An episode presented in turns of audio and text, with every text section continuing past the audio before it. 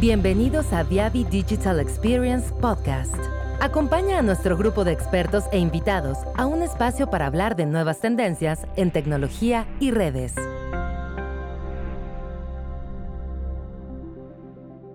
En este episodio hablaremos de las pruebas de infraestructura MPO y los retos que presentan en los centros de datos. Conoceremos cómo certificar la fibra MPO y cómo hacerlo de manera rápida y eficiente. Presentado por Ricardo Raineri.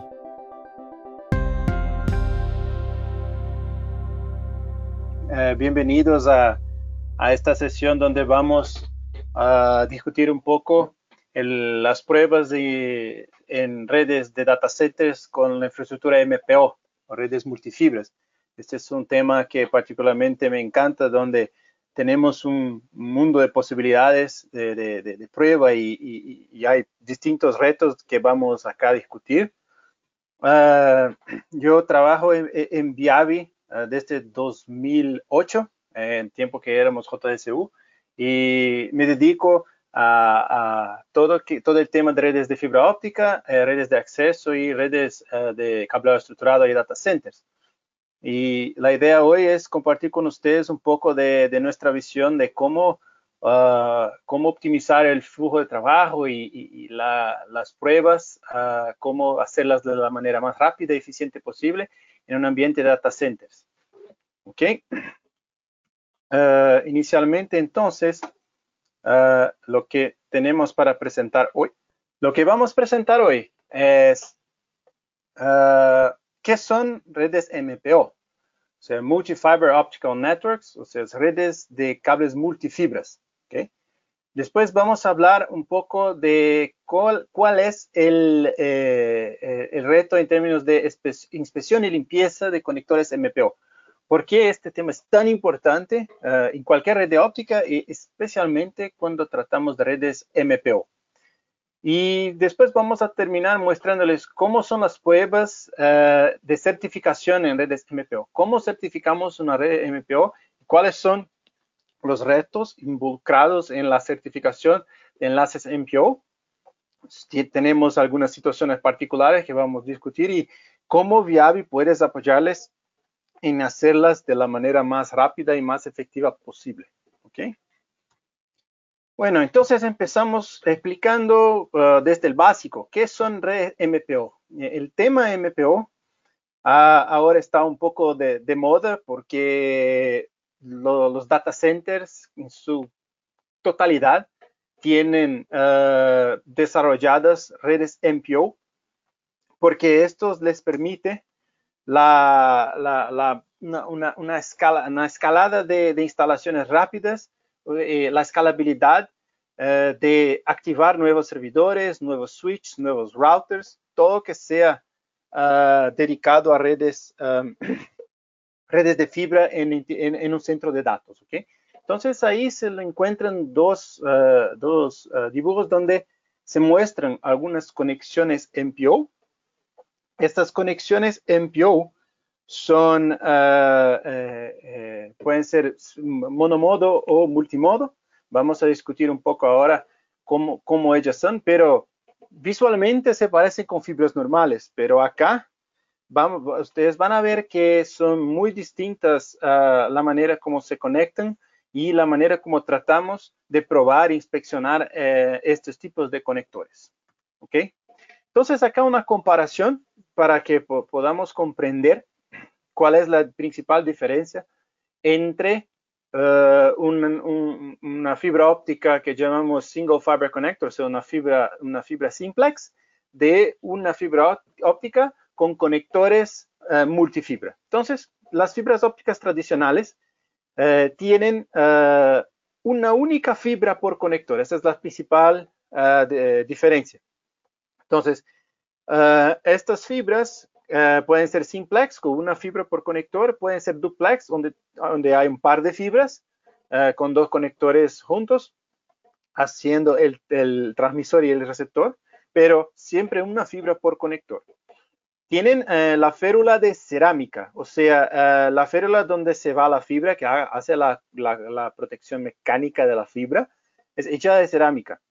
Y los tipos más comunes son los conectores con la ferola de 2.5 milímetros, que son los SC, FC, los ST, más antiguos que se utilizan en fibras multimodo, los E2000, E2000 eh, todos los conocidos y también los de Small Form Factors que son que tienen la férula de 1.25 milímetros, donde el más común es el LC, que también es muy común dentro de los centros de datos. Incluso es este que está eh, en el dibujo. ¿ok? Este es un conector LC. Muy bien. Cuando hablamos de conectores multifibra, Estamos hablando de un, único, de un, único conector que va a tener múltiples fibras en una disposición lineal, o sea, pueden tenerse 8, 12, 24, 48, hasta 70, 72 fibras en un solo conector. Entonces, la gran ventaja de este tipo de conectores es que nos permiten una alta densidad de conexión. O sea, yo puedo conectarme 72, hasta, hasta 72 fibras en un único conector. ¿ok? Uh, los MPOs más comunes son los MPOs de 12 fibras y los de 24 fibras. Y cada vez más los de 12 fibras son los más comunes. ¿ok? Uh, hay algunas explicaciones porque estos son más fáciles de, de, de, hacer el, el, el, upgrade, el diseño, uh, porque es una única, única línea con los 12. ¿ok? Cuando tenemos múltiples, los conectores siempre son múltiples de 12, o sea, Ah, una línea de 12 o dos líneas de 12 o tres líneas de 12, por ahí que ten, y ahí lo hace las, las versiones de 24, 48 y 72 fibras. ¿okay? Los tipos más comunes son los conectores MPO o los, MTP. Los MTP son una marca registrada, los MPO son, son más abrangentes, o sea, son más generales. Entonces acá vamos a tratar de mostrarles los conectores MPO. Este de, la, de dibujo es un conector MPO ah, multimodo, ¿ok? Eh, entonces, vamos ahora a hablar un poco más de, las características de los, conectores MPO. La primera cosa que, les digo es que la ferula es distinta, no, es de cerámica, es hecha de polímero. Por eso pueden ver que eh, cuando ponemos a un microscopio para visualizar cada una de las fibras, como está acá en la, en la figura, vemos que la ferula tiene estos, eh, eh, estos eh, es distinta, no es uniforme, tiene estos, um, esta distinta forma que es un poco más difícil de hacernos la inspección porque se parece como una sociedad, pero en realidad no es, es del material de lo cual se construye la férula, ¿ok? Bueno, entonces, si tomamos un, conector MPO, voy a tomar acá el ejemplo más común que son los MPOs de 12 fibras para analizarnos cómo es la, anatomía de un conector de este tipo, vamos a encontrar algunas diferencias muy importantes eh, en, relación a un conector de fibra tradicional. Entonces, un conector de fibra MPO tiene, eh, por definición, cuatro áreas principales. La primera es la área de las fibras, donde se va a encontrar el array, o sea, la, línea que, contiene todas las fibras. Entonces acá se puede contar desde una fibra 1 hasta fibra 12. ¿okay? Después vamos a tener la, región de la férula donde eh, se hace el contacto físico. O sea, igual que un conector de fibra tradicional, para hacer una, una conexión de, entre dos eh, MPOs y esta conexión se quede bien hecha, eh, es necesario haber contacto físico entre los conectores y la férula es responsable por proteger las fibras para que este contacto físico sea hecho de la mejor forma posible. después de acá eh, se empiezan diferencias importantes. Eh, el conector MPO tiene eh, dos tipos de clavijas. Ah, la, primera clavija que encontramos es lo que llamamos clavijas de alienación. Estas clavijas de alienación Ah, pueden estar presentes o no en un conector. Entonces, el conector MPO que tiene, eh, hay un conector MPO que tiene clavijas de alienación y hay el otro que tiene enchufes donde se, se, conectan las clavijas del otro conector, ¿ok? Y al final hay una otra clavija que se llama clavija de polaridad. Esta clavija es que va a definir cuál es la polaridad de, un conector MPO. Vamos a ver un portador. Nosotros vamos a ver que incluso es responsable por mantener el tipo de polaridad de la conexión. Entonces vamos a ver más adelante los tipos de adaptadores. Pero acá, para explicarles cómo funciona la conexión, entonces tomamos a la izquierda un conector MPO que no tiene, las, no tiene clavijas de alineación, o sea, tiene los enchufes. Se pone al adaptador y al otro lado mm, vamos a conectar un MPO con las clavijas de alienación. Estas clavijas van a alinearse con los enchufes en el otro conector y así se lo hace la conexión entre los MPOs. La área de contacto físico es un punto de unión crítico en la red de fibra. Nosotros sabemos que si no hay una conexión física limpia, el camino de luz se va a interrumpir y la conexión se queda comprometida. Entonces, en un conector MPO, vamos a ver adelante que esto es aún más crítico porque estamos tratando en una superficie que tiene 12 fibras por lo menos. Entonces, esto es demasiado crítico acá. acá eh, me gustaría solo decir entonces que el, concepto de conectores macho y hembra en conectores MPO son distintos porque en, el caso de MPO se llama de, conector macho aquel que le encuentra las clavijas de alineación y se llama de conector eh, eh, hembra lo que tiene los enchufes. Entonces, eh, acá cuando, cuando se ve un equipo que tiene interfaz MPO, no se debe buscar si la interfaz tiene, es una interfaz de conexión por un adaptador normalmente los equipos activos, por ejemplo, equipos 40 GB o 100 GB que tienen interfaz nativa MPO, la, la, interfaz del equipo es una interfaz tipo macho porque es la que tiene las, las clavíneas de alineación, ¿ok? Entonces, e, eso es algo que muchas veces se confunde mucho cuando trabajamos en MPO. Por eso que a mí no me gusta decir ah, conectores macho o hembra en el caso de MPO siempre menciono conector con las clavijas o sin clavijas, porque, o entonces en inglés la gente se dice pinned o unpinned. Um, y esto es importante porque las, recomendaciones y los estándares en MPO utilizan um, con, eh, son distintos de lo que se encuentra para fibras normales. Entonces, el estándar, como les dije, de, interfaz para equipos activos, normalmente tiene las clavijas, entonces sería un macho. Y normalmente las, Ah, conexiones eh, ópticas de equipos activos eh, con fibras normales son hembras. Entonces, por eso que eh, de este punto adelante yo voy a decir conectores ah, con las clavijas y sin las clavijas para decir la forma correcta de alinearse. Y el más importante acá es que mm, si yo logro conectarse dos conectores sin clavijas, aunque yo utilice el eh, el adaptador correcto, si los dos conectores no tienen las clavijas, la conexión no va a quedar bien hecha, porque no va a haber alineamiento correcto.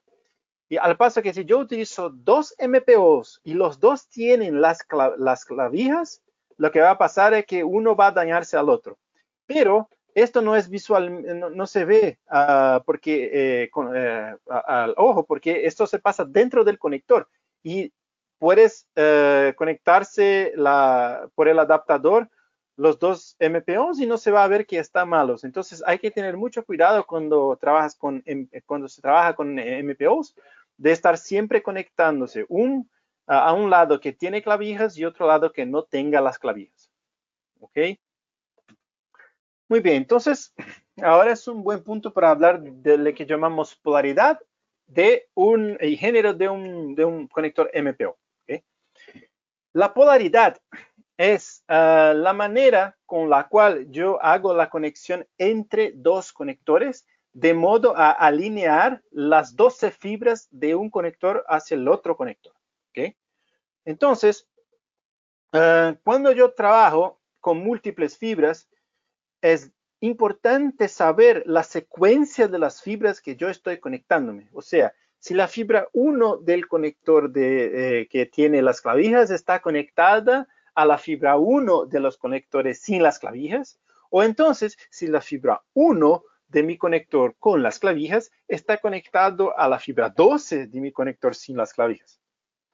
Por eso que uh, tenemos la, terminología de polaridad y género. O sea, la polaridad es uh, que define el tipo de, y la secuencia de conexión entre un conector hacia el conector del otro lado. Entonces, tenemos el conector tipo A, que, eh, donde uh, el conector tiene las fibras desde 1 a las fibras 12, conectado al otro conector con las fibras 1 y 12. O sea, yo conecto la fibra 1 hasta el conector 1, la fibra 12 hasta la fibra, 2, la fibra 2 hasta la fibra 2, la fibra 3 con la 3 y así por delante hacia la fibra 12. ¿Ok? Esto se llama polaridad tipo A, polaridad de conexión directa. A paso que una conexión tipo B, o sea, una, una polaridad tipo B, eh, es donde tengo la, la, fibra 12 conectada con la fibra 1, la fibra 11 conectada con la fibra 2, la fibra 10 conectada con la fibra 3 y así por delante hasta que la fibra 12 del otro conector esté con la fibra 1 de, del otro conector. ¿Cómo yo sé eso en la práctica? ¿Quién, lo, ¿Quién hace esta inversión de polaridad? Es el adaptador. Por eso que tenemos dos tipos de adaptadores. Entonces ahí es el, el, el género del adaptador el adaptador que tiene eh, la clavija de alineación para abajo y al otro lado la clavija está para arriba. Este es el adaptador que permite la polaridad tipo A, porque el conector que no tiene, no tiene clavijas se alinea con el conector que tiene las clavijas, posicionando las fibras directamente. Fibra 1, fibra 1, fibra 2, fibra 2, fibra 2, hacia la 12 con la 2. Después tenemos el adaptador que tiene las dos clavillas eh, de, polaridad para arriba. Esto va a ser una inversión entre el conector que, tiene las clavijas de un lado y el otro que no tiene. O sea, esto va a permitir que la fibra 1 de, un conector se conecte con la fibra 12 del otro conector, así por delante. Entonces, e, esto le llamamos tipo B. En el lado de los patch cords ocurre el mismo. Un patch cord puede ser tipo A, tipo B o tipo C. Uh, un patchcord tipo A tiene las fibras conectadas directamente, la 1 con la 1, la 2 con la 2, la 3 con la 3 y así por delante.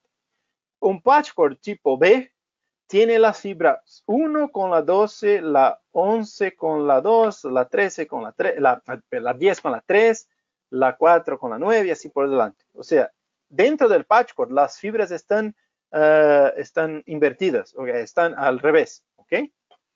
Y tenemos también patch cords del tipo C. El patch cord tipo C tiene las fibras uh, uh, como que cambiadas por pares.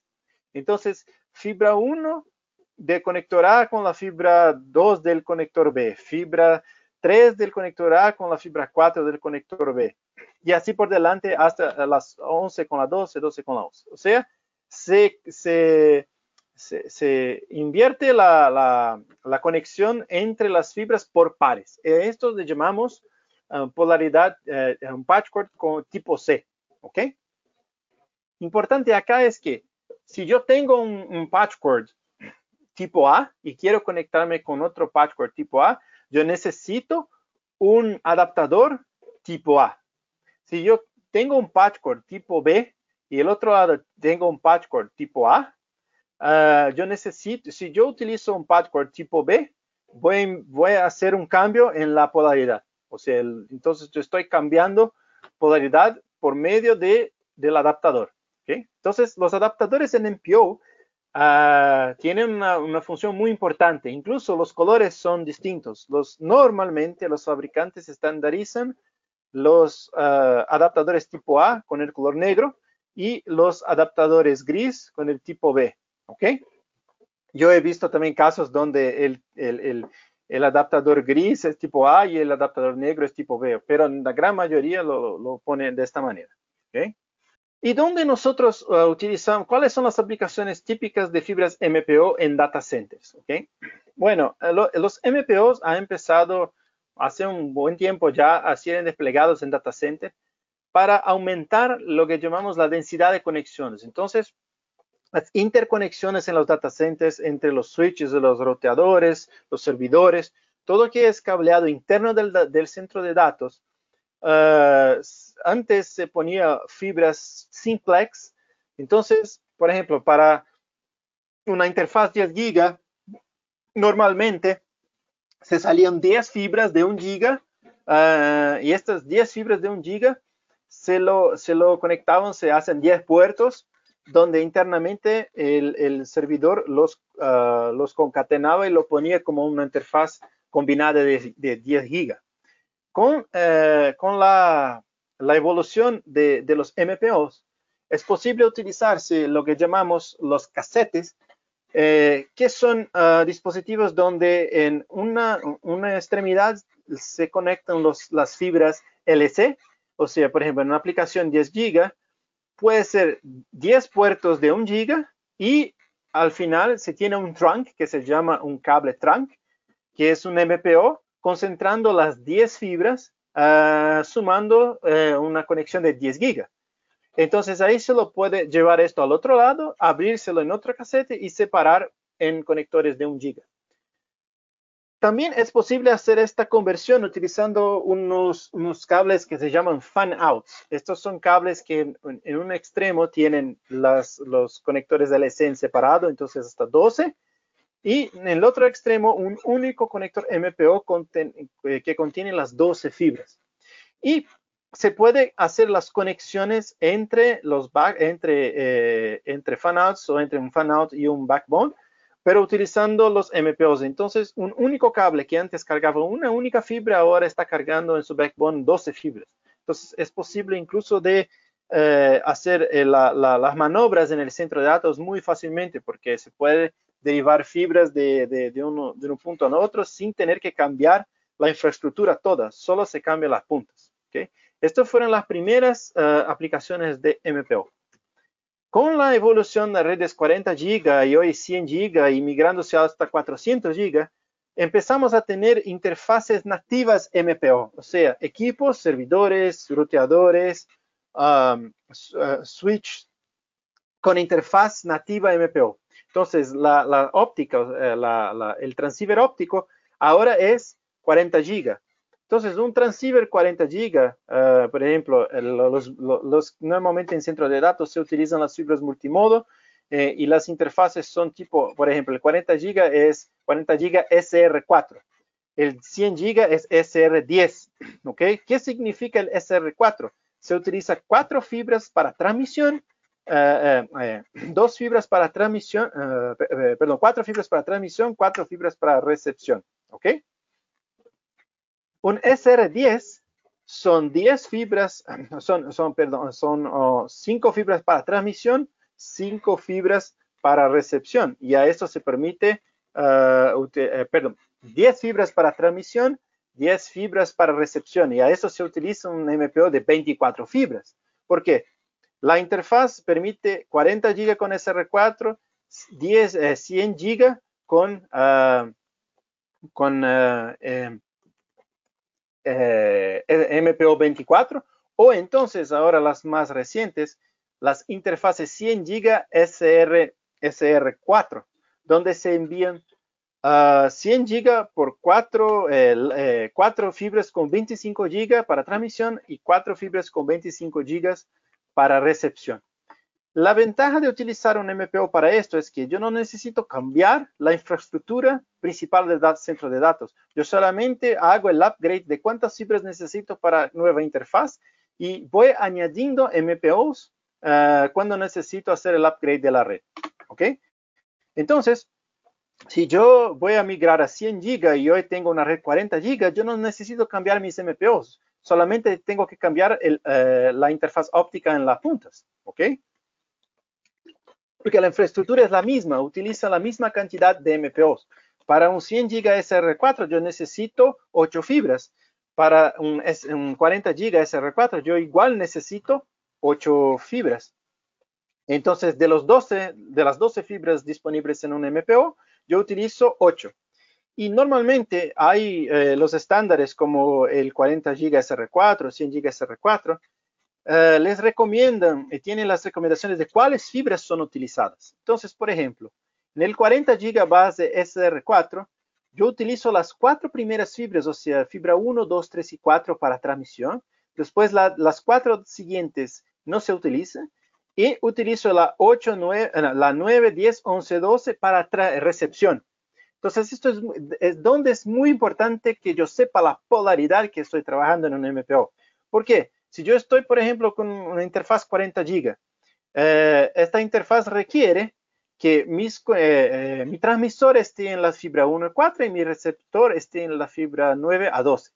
Si yo utilizo una polaridad distinta en una punta y en la otra, lo que voy a tener es una inversión entre mi transmisor y mi receptor. O sea, la conexión no va a quedarse bien hecha porque las fibras no van a estar correspondiendo correctamente una con la otra y esto va a, me, va a me quedar una interrupción de transmisión. Eh, interrupciones de transmisión en data centers son muy críticas. Los data centers eh, basados en los tiers que son clasificados tienen disponibilidad de tiempo. Data centers tier 3 ah, tienen una disponibilidad de cerca de más o menos de, de, 30 minutos al año que se pueden estar parados. Imagínate un dispositivo que no puede estar, tiene que estar en aire 99.9% del tiempo. Entonces es muy crítico. Un error como ese no puede pasar. Entonces, por eso que una de las, pruebas críticas que vamos a ver adelante es verificar la polaridad de los MPOs, porque si la polaridad está mala, eh, la conexión entre transmisor y receptor de dos switches un switch y un servidor, por ejemplo, no se va a lograr. Y esto es un problema muy serio. Muy bien. Entonces, ¿cuáles son los problemas típicos uh, que encontramos a trabajar con redes MPO? Bueno, primero, primero problema que es uh, muy común de, de, de, se pasar en un despliegue de un centro de datos son errores de polaridad. O sea, uh, equipos con polaridad A, MPOs con la polaridad distinta y la información no fluye. Entonces, yo tengo que estar seguro que estoy trabajando bajo la misma polaridad en todos los enlaces que van a, tener cambio de información entre ellos. Errores de polaridad impiden la transmisión de datos entre los dos extremos. Entonces es muy importante que la polaridad esté correcta. Después, ah, la conversión de enlaces de, cuando tengo enlaces de alta capacidad, de 40 y 100 GB, y necesito abrirlos a enlaces eh, de menor velocidad, por ejemplo, 10 GB. Cuando eh, tenemos a veces un switch 40 GB, y este switch está alimentando servidores que son, que son eh, alimenta varios servidores de 10 gigas. Entonces, de una, de una interfaz 40 gigas, yo, tengo que abrir en 10 ah, fibras de 10, 10 gigas o 4 fibras de 25 gigas si, si es 100 ah, gigas. O entonces, si es SR10, abro en 10 fibras de 10, 10 gigas. Uh, este mapa de fibras es importante que las fibras estén correspondiendo correctamente a la, conexión que yo tengo que hacerla para que la información fluya de manera correcta. ¿Ok? La, la conversión de, de, velocidades es muy importante porque me permite que yo haga cambios entre las redes, o sea, que la velocidad se fluya y yo, baje de una red de 100 gigas hasta 10 gigas, pero el mapa de, fibras tiene que estar correcto.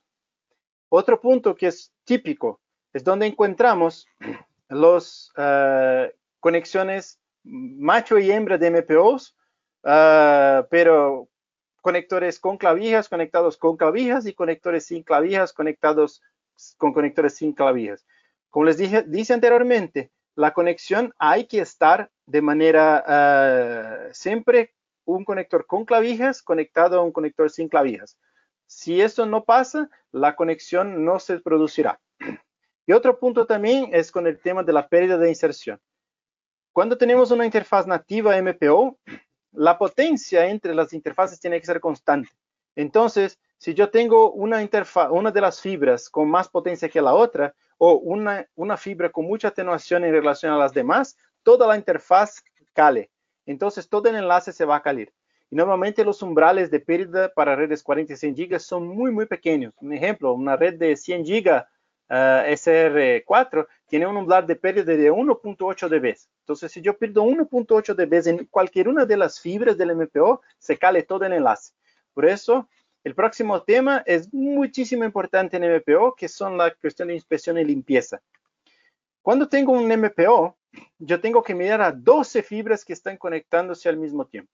Entonces, si yo la tengo limpia, voy a tener el contacto físico ¿eh?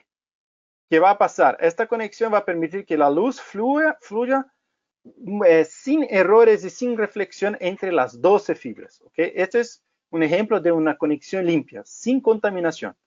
Pero cuando tengo contaminación, o sea, partículas de suciedad en cualquier una de las fibras, va a ocurrir algunos efectos acá. La primera es que cuando hago la conexión física, esta partícula va a, a contaminar las otras fibras porque ella va a explotar y, va, y las partículas más pequeñas van a, contaminar las otras fibras.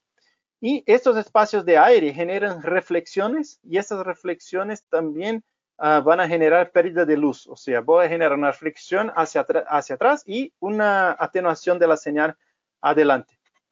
Esto genera un problema muy, muy serio porque nos genera atenuación en la red y como vimos, los umbrales de atenuación son muy cortos para redes 40 y 100 GB, especialmente en centro de datos. Entonces, tenemos que evitar suciedad en las fibras MPO. Si este tema es importante en fibras uh, simplex, en MPOs es aún más importante, porque la suciedad se multiplica de forma exponencial acá. Esta es la realidad. Si yo tengo una fibra sucia en un conector MPO, yo voy a contaminar las 12 y las 12 fibras van a sufrir atenuación. Entonces, yo tengo que mantener mi proceso de inspección y limpieza muy fuerte acá en conectores MPO, ¿ok? Importantísimo, inspeccionar ambos los lados y limpiar ambos lados del MPO de todas las fibras. La gran mayoría de los fabricantes que trabajan con MPO requieren certificación del conector tanto en el lado que tiene las clavijas como en el lado que no tiene las clavijas, ¿ok? Esto es muy, muy importante. ¿Cómo lo hacemos? Los microscopios tienen, de MPO, tienen un, eje donde se mueve el foque de la luz para visualizar a todas las fibras del MPO. Si son 12 fibras, el eje, eh, el eje X, y si es eh, un MPO de 24 fibras, por ejemplo, tiene un otro eje donde se mueve ah, ah, verticalmente para verificar las otras 12 fibras y inspeccionar las 24 fibras. ¿ok? Entonces, es importantísimo que se inspeccione todas las fibras de un conector MPO. Uh, igual que para fibras, uh, simplex, también la norma IEC 6130335 establece todos los requisitos para la calidad de los conectores. La diferencia acá es que para conectores MPO, yo solamente analizo la zona A y la zona B. La zona A es la zona del núcleo y la zona B es la zona del recubrimiento, ¿ok? Esto tanto para fibras multimodo como para fibras single mode. Una, una, constatación acá, normalmente la cuestión del pulido. Conectores MPO multimodo tienen pulido PC y conectores eh, eh, monomodo MPO tienen pulido APC. Yo personalmente nunca he visto un conector monomodo que tiene pulido PC en MPO. Todos son APC pero muchas veces no indican, porque normalmente los MPOs monomodos son amarillos y a veces no tienen una indicación de color verde para decir que son APC, pero son APC, ¿ok? Es la, mayoría. Yo nunca he visto un conector MPO eh, monomodo que no sea APC, ¿ok? Esto es una tip uh, cuando va a trabajar con MPO, porque esto incluso para los microscopios es importante, porque las tips son distintas eh, de PC y APC. ¿Cuál es el reto de inspeccionar conectores MPO? Entonces, es un proceso tradicional de, micro, con, microscopio MPO manual. Tenemos que, primeramente, algunos pasos para inspeccionar. Enfocar la imagen, mover y centrar en una de las fibras, probar esta fibra contra el estándar, ver si paso falla, guardar el resultado y pasar la fibra siguiente. Si sumamos los tiempos en promedio que llevamos para cada una de esas etapas, tenemos promedio de 13 segundos para inspeccionar una fibra. Entonces, en promedio vamos a llevar para inspeccionar un conector que tiene 12 fibras, 2 minutos 30 segundos, algo así. Si yo tengo 100 conectores para probar, eh, eh, yo voy a llevar 4 horas para probar todos. Esto es mucho tiempo y este es hoy es gran reto para inspección de conectores en centro de datos. ¿okay? En un centro de datos fácilmente se encuentran alrededor de 2.000, 3.000, 4.000 MPOs para, para inspeccionar en un centro de datos pequeño. En un gran centro de datos, estos, estos que se encuentran en Google, Facebook, Amazon, Microsoft, se encuentran 30.000 conectores MPO para inspeccionar. Imagínate llevando dos minutos por conector, ¿cuánto tiempo iba a llevar para certificar un, centro de datos? Y esto es mandatorio.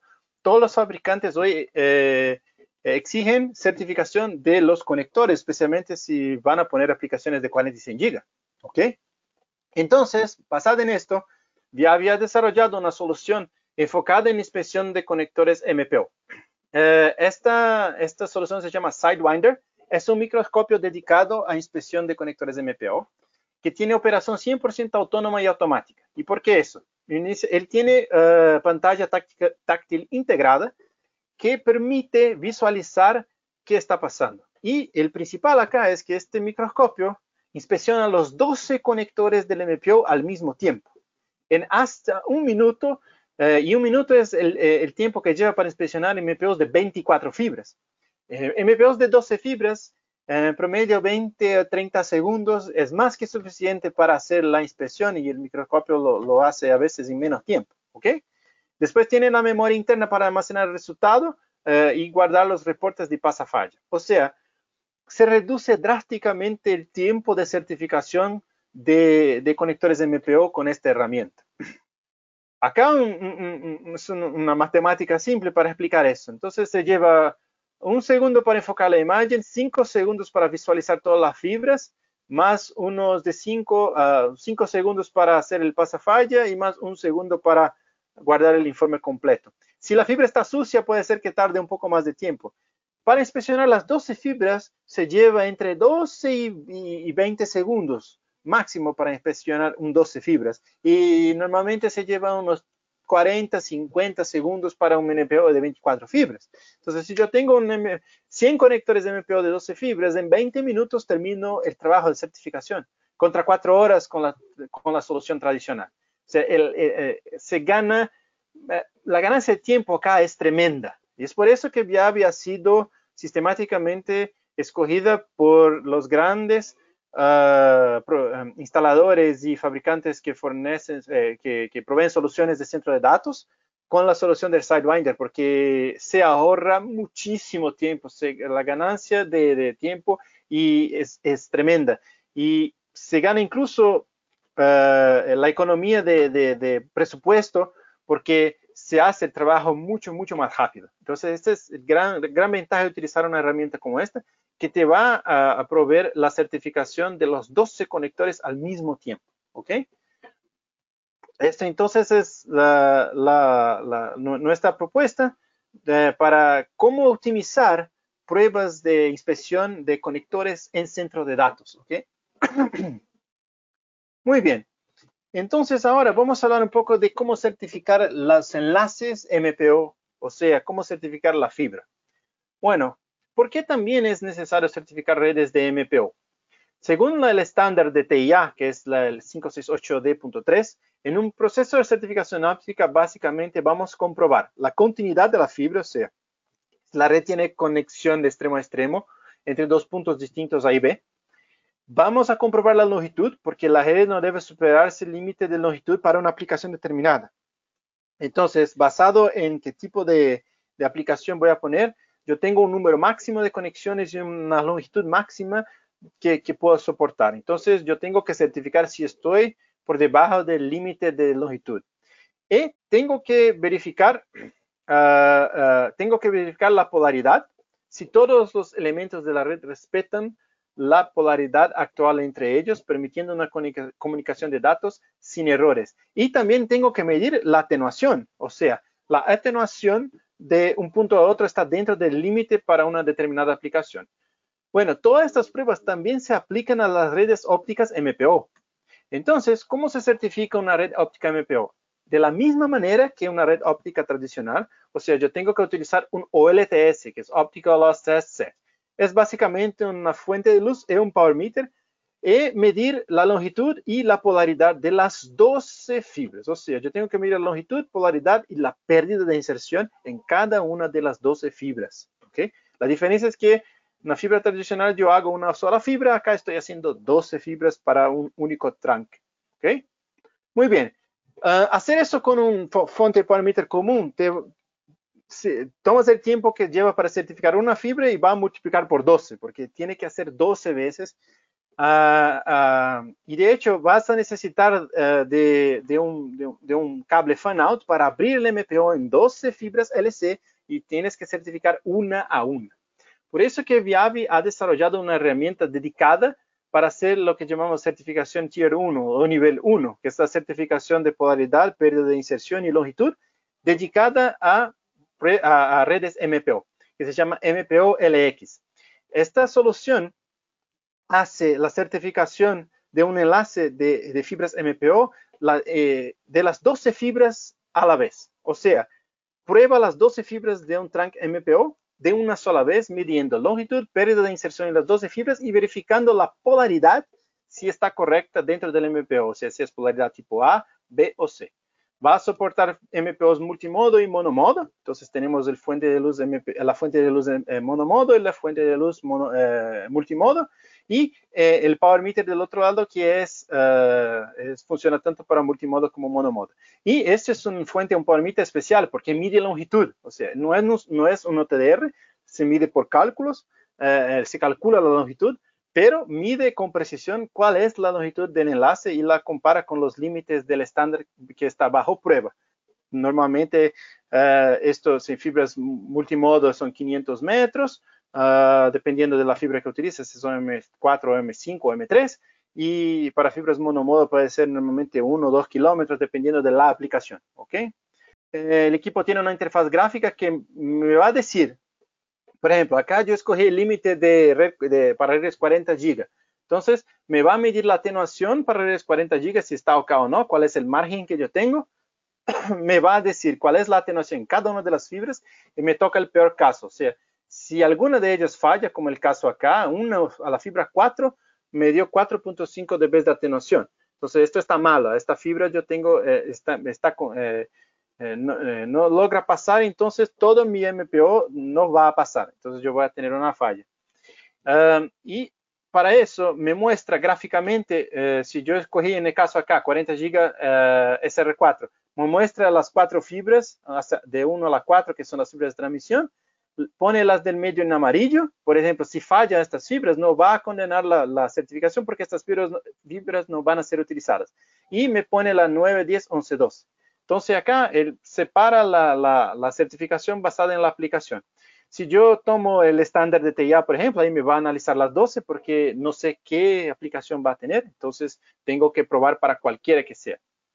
Y lo va a hacer para dos longitudes de onda. Entonces, en caso de multimodo, para 850 y 1300 nanómetros. Y para fibras monomodo va a poner 1310 y 1550 nanómetros. ¿Ok?